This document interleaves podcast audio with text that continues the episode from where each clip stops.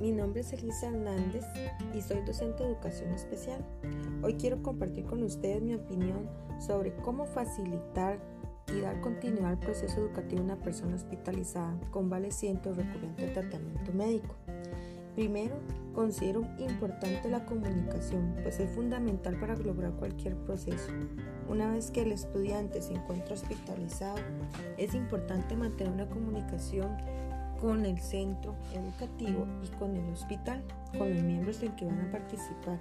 Esto para poder facilitar eh, el material con que el estudiante estaba trabajando, los objetivos que se estaban abordando, eh, conocer la situación actual de salud del estudiante, conocer los apoyos que se le están brindando del centro educativo, eh, todo con tal de garantizar que el estudiante no pierda ese proceso educativo que se está llevando a cabo.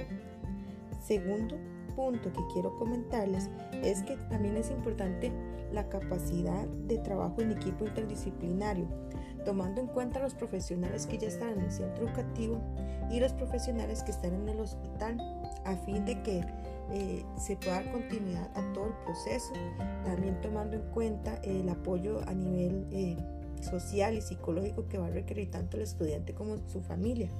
Y por último, tocando esta parte de la familia, es importante que participen en todo momento, eh, que se involucren, que se les aclaren dudas, que se les dé ese apoyo que necesitan ante cualquier situación de, de crisis, ante la situación que se está viviendo.